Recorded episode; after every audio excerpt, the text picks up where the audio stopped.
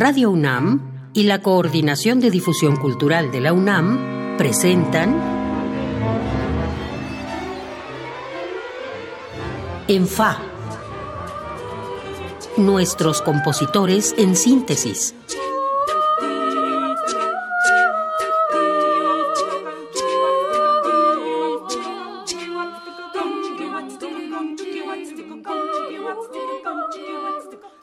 Bienvenidos a la primera emisión de ENFA, diálogos con nuestros compositores. Yo soy Iván Martínez y estaré en este espacio conversando con los creadores jóvenes que van marcando la pauta de nuestra música contemporánea. Se tratará de charlas informales. No piense usted en lenguajes académicos o rebuscados, no. Trataremos que sean charlas informales, directas y abiertas entre crítico y creadores acerca de sus obras, su trayectoria, los procesos creativos, etc. Ojalá encontremos aquí respuestas a las preguntas que de pronto nos surgen como escuchas de la música nueva, que fomentemos escucharlo con una oreja abierta a las nuevas posibilidades sonoras y que lo hagamos desde un pensamiento crítico de la mano de los propios compositores. Antes de comenzar, quiero aprovechar esta breve introducción para agradecer a quienes hacen posible este espacio, porque no es común hoy en día que surjan nuevas plataformas para hablar de música clásica, menos cuando se trata de hablar de música clásica contemporánea y todavía menos frecuente que se haga para privilegiar la voz de los creadores jóvenes, esos que todavía no escuchamos con la frecuencia que merecemos en nuestras salas de concierto. A la Coordinación de Difusión Cultural de la Universidad, por supuesto, y a Radio UNAM. Pero vámonos en fa con nuestro primer invitado, Francisco Cortés.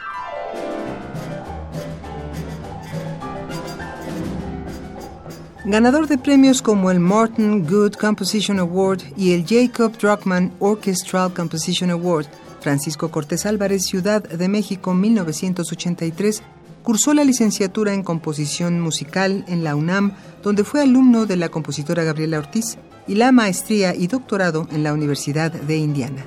Actualmente es profesor en la Facultad de Música de la UNAM y en la Escuela de Bellas Artes de la Universidad Panamericana.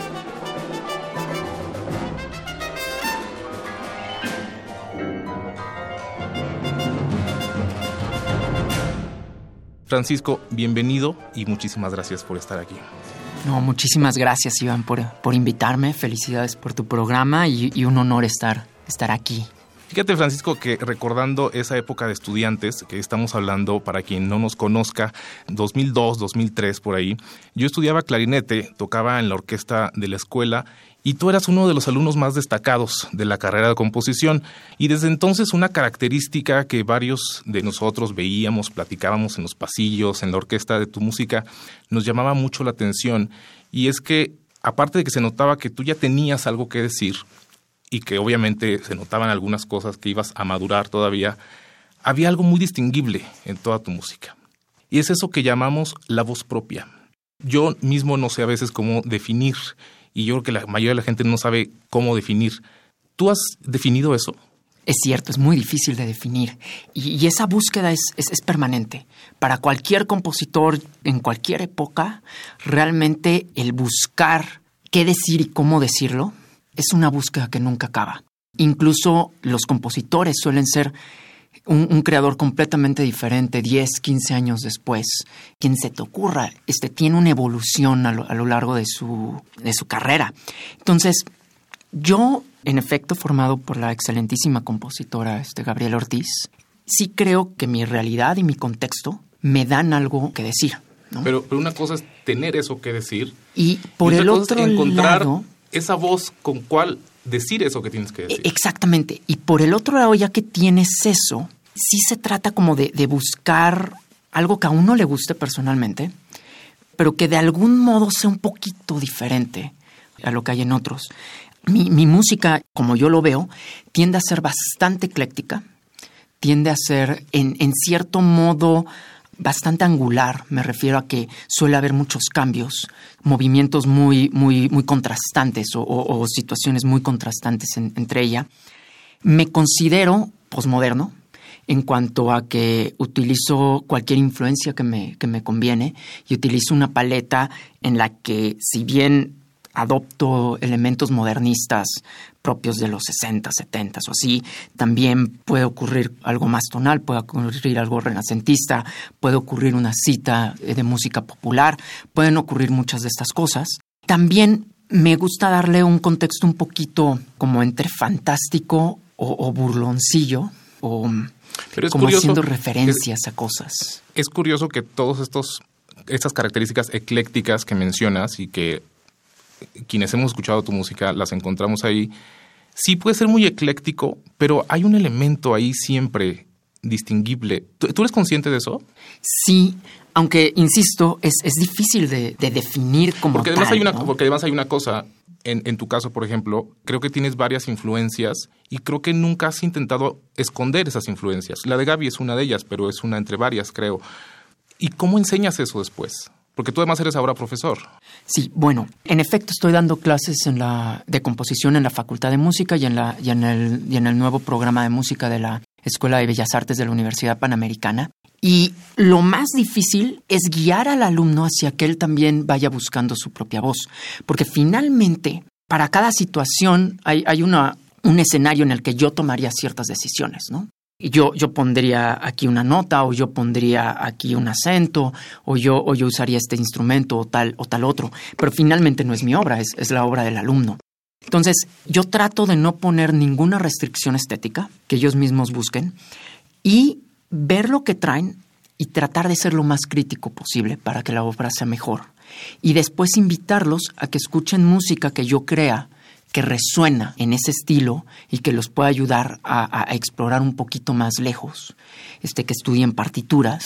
Creo que ha habido un avance en cada uno de los, de los muchachos. Es, algo, es algo definitivamente muy difícil de verbalizar, pero, pero ¿qué te parece, Francisco, si escuchamos algo de tu música, a ver si el público que nos está escuchando puede reconocer o distinguir mejor esa voz a través de los sonidos? Es Arptrólisis para arpa y electrónica con el extraordinario arpista mexicano Emanuel Padilla en un disco producido por la Universidad de Indiana en 2014.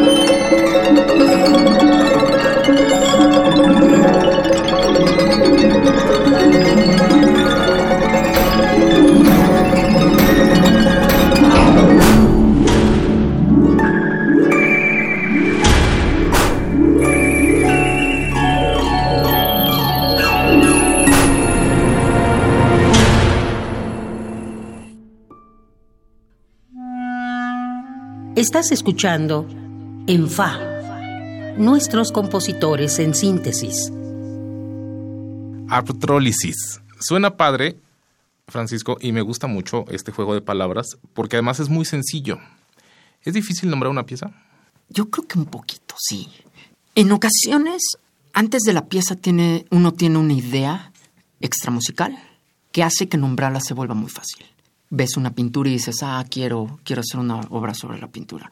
Lees una novela y dices, quiero hacer una obra sobre la novela. O, algún evento que, extra musical que, te, que te invite a hacer la, la, obra, se vuelve muy fácil nombrar porque entonces este, simplemente haces una referencia a aquello que, que, dio origen creativo a la, a la, obra. Cuando la obra, en mi experiencia, surge de forma más abstracta desde la música, en ocasiones es, difícil nombrarla porque muchas veces los nombres hacen referencia justamente a, un objeto externo o, extramusical. muchas veces me pregunto si, sobre todo en los últimos años, en las últimas décadas, si tendrá que ver con el éxito que tiene una obra o con la memoria que se queda el público de esa obra después de que la escucha. Tengo un recuerdo que, es muy chistoso y seguido me acuerdo y lo platico, precisamente de una de tus primeras obras. Ni siquiera me acuerdo cómo se llamaba, pero me acuerdo que decíamos en la orquesta de la escuela, ¿qué pieza es esta? Ni siquiera podíamos leer el título y creo que era un sinónimo de mariposas. Lepidópteros, claro. Claro. Bueno, no era tan difícil exactamente, pero... Este, pero, pero sí fue la que leyó la orquesta. Que, que de hecho eh, sí, sí había una razón. ¿Cuál era la razón? Este, porque, porque Diana tenía una pieza de, de flauta sola que se llamaba Mariposas. Y entonces yo tomé un como punto de partida un pedacito de esa, de, esa pieza de flauta. Entonces, para hacer la, referencia, si esa, si esa pieza de flauta era mariposas, entonces la mía era lepidópteros. Pero regresemos, regresemos a esta pieza de arpa de, de Manuel, con Emanuel Padilla. Hay dos aspectos eh, de, esta pieza de los que te quiero preguntar. Primero, la electrónica, porque para mí como instrumentista ha sido muy difícil ahora como crítico acercarme a la creación con, medios electrónicos. Me parece todavía muy complejo de entender el proceso creativo. ¿Cómo te imaginas? Cuando, cuando escribes la parte de arpa, me imagino que piensas en las manos del arpista, en el arte que ya le has conocido a ese arpista. Pero cuando vas a escribirle esta especie de acompañamiento. ¿Cómo es ese proceso creativo cuando se trata de electrónica? E, es importante mencionar que con la, con la electrónica hay mil caminos y que la, forma en la que cada compositor se, acerca es brutalmente diferente. Incluso en diferentes piezas de electrónica que, he hecho ha habido, ha habido procesos diferentes. Pero en esta muy especial, la primera idea fue algo así como si, como si uno tuviera una superarpa a la que le, a la que le conectas un cable de alta corriente y algo, pasara, ¿no? Entonces, yo primero escribí una parte de arpa sobre la cual eh, imaginaba ciertos efectos que quería que, ocurrieran, como si fuera una especie de orquestación.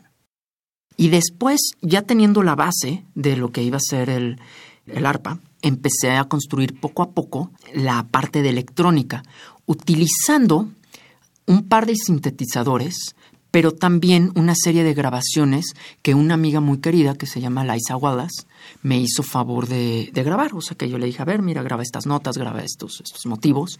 Y sobre eso, este, que, yo ya sabía cuáles quería, porque ya, ya estaba escrita la parte de, arpa viva, eh, fui construyendo una especie de, de orquestación. ¿Como un acompañamiento? Más que acompañamiento, como, como, como, como el diálogo que tú tienes entre, entre un en un concierto para, para arpa y orquesta. No, no, no, no, por, no por esta obra, sino en general, eh, como crítico, cuando escucho algo con electrónica, me sucede mucho todavía, hablando de esto de que es más complejo entenderlo porque me parece más abstracto.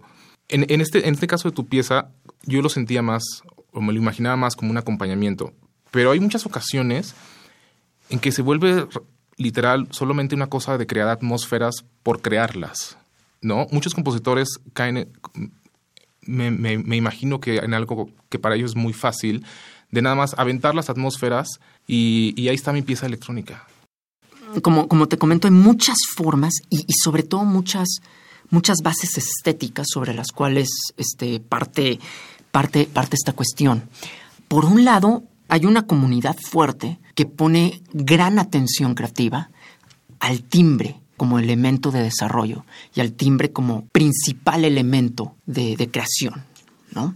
Incluso hay escuelas de, o, grupos de compositores de electrónica que su, que su preocupación estética tiene más que ver con la espacialización, por ejemplo. Eh, ¿Y estás de acuerdo que falta contenido en, esas piezas? Es que... ¿O tú no lo ves como falta de contenido? Es que yo no lo vería como falta de contenido, muchas creaciones artísticas suelen tener una búsqueda estética muy particular. Y en ocasiones esa búsqueda estética es más estándar, por así decir o es más lo que nosotros solemos buscar en, en, la música que estamos acostumbrados a escuchar. Pero de repente hay, hay, hay ciertos creadores que encuentran un gran gozo en, en el descubrimiento de sonidos y, le meten un, una cantidad de trabajo a esa exploración sonora en cómo, cómo vas a, a, granularlo y exactamente esa, esa granulación, cómo va, cómo va a avanzar y cómo... Y, y entonces en el, en el timbre como tal encuentran un gran gozo. Me, encanta esa respuesta porque, porque creo que a mí mismo como crítico me va a hacer estar más abierto a la nueva música con electrónica. Vamos a escuchar algo más, si te parece, en, un contexto, por decirlo, totalmente diferente este, a lo que habíamos escuchado que era para arpa y electrónica. Es una pieza este, para ensamble mixto que se llama No llores a partir de Cielito Lindo, ya nos explicarás eso, con el ensamble de música nueva de la Universidad de Indiana en una grabación del 2012.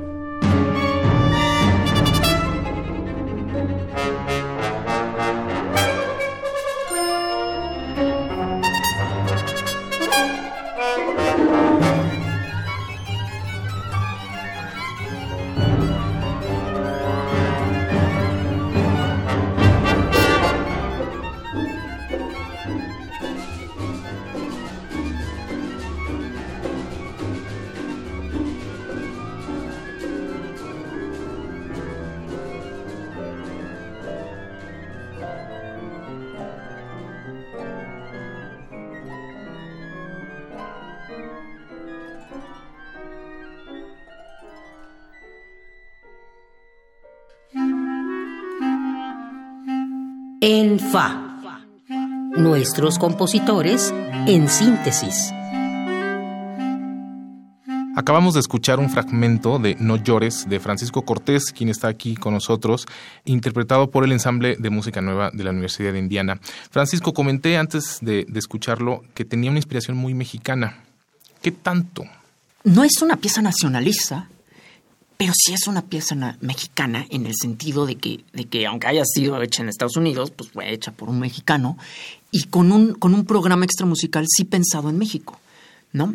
E, específicamente para esta pieza había ciertas noticias muy preocupantes sobre, sobre el país este, y la violencia y esto. Eh, no, no me acuerdo cuál de todos los incidentes así horribles que ha habido, pero creo que fue la vez que aparecieron una serie de cabezas en un bar en, en Guerrero, yo, yo dije, ya, pues, pues, es medio, medio duro estar aquí lejos y, ver que, que, que, ciertas cosas no están marchando del todo bien.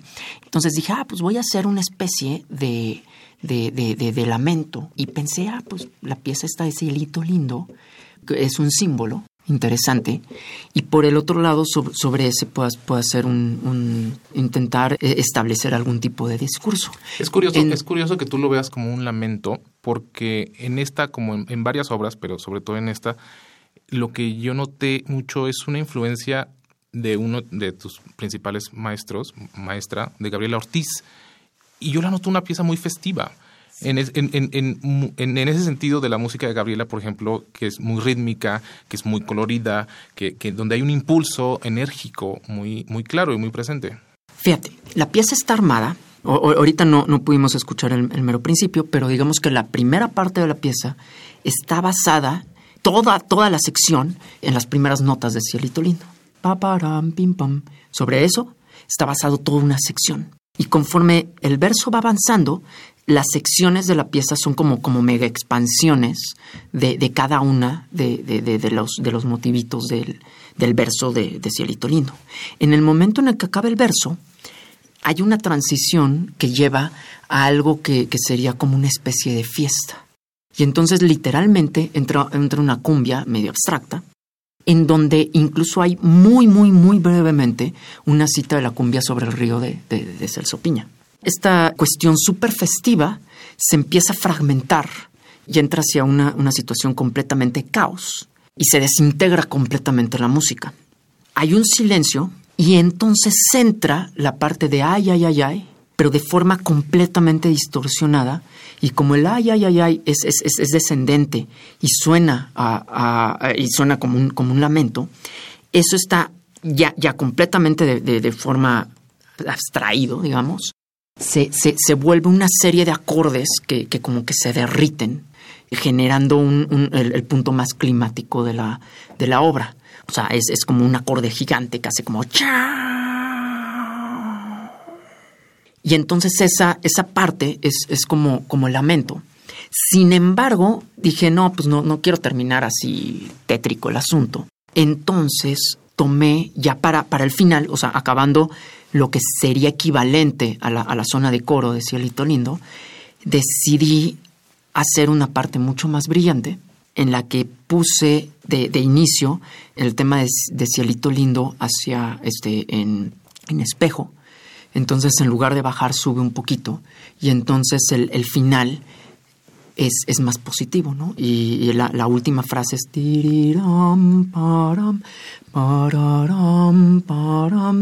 que es, que es exactamente el mismo motivo, pero, pero lo que sube ahora baja y lo que bajaba. Creo, que, creo que eso lo hace muy mexicano, porque los mexicanos hacemos fiesta hasta hasta de eso, hasta de los lamentos. Francisco, pues muchísimas gracias por haber estado aquí, por haber sido nuestro padrino, como le agradezco a ustedes que nos hayan escuchado en esta primera emisión de ENFA. Envíenos sus comentarios a las redes sociales de Radio UNAM. Yo soy Iván Martínez y me acompañaron en la cabina nuestro productor Oscar Peralta y el operador Miguel Ángel Ferrini. Nos escuchamos en la siguiente emisión de ENFA. Hasta entonces.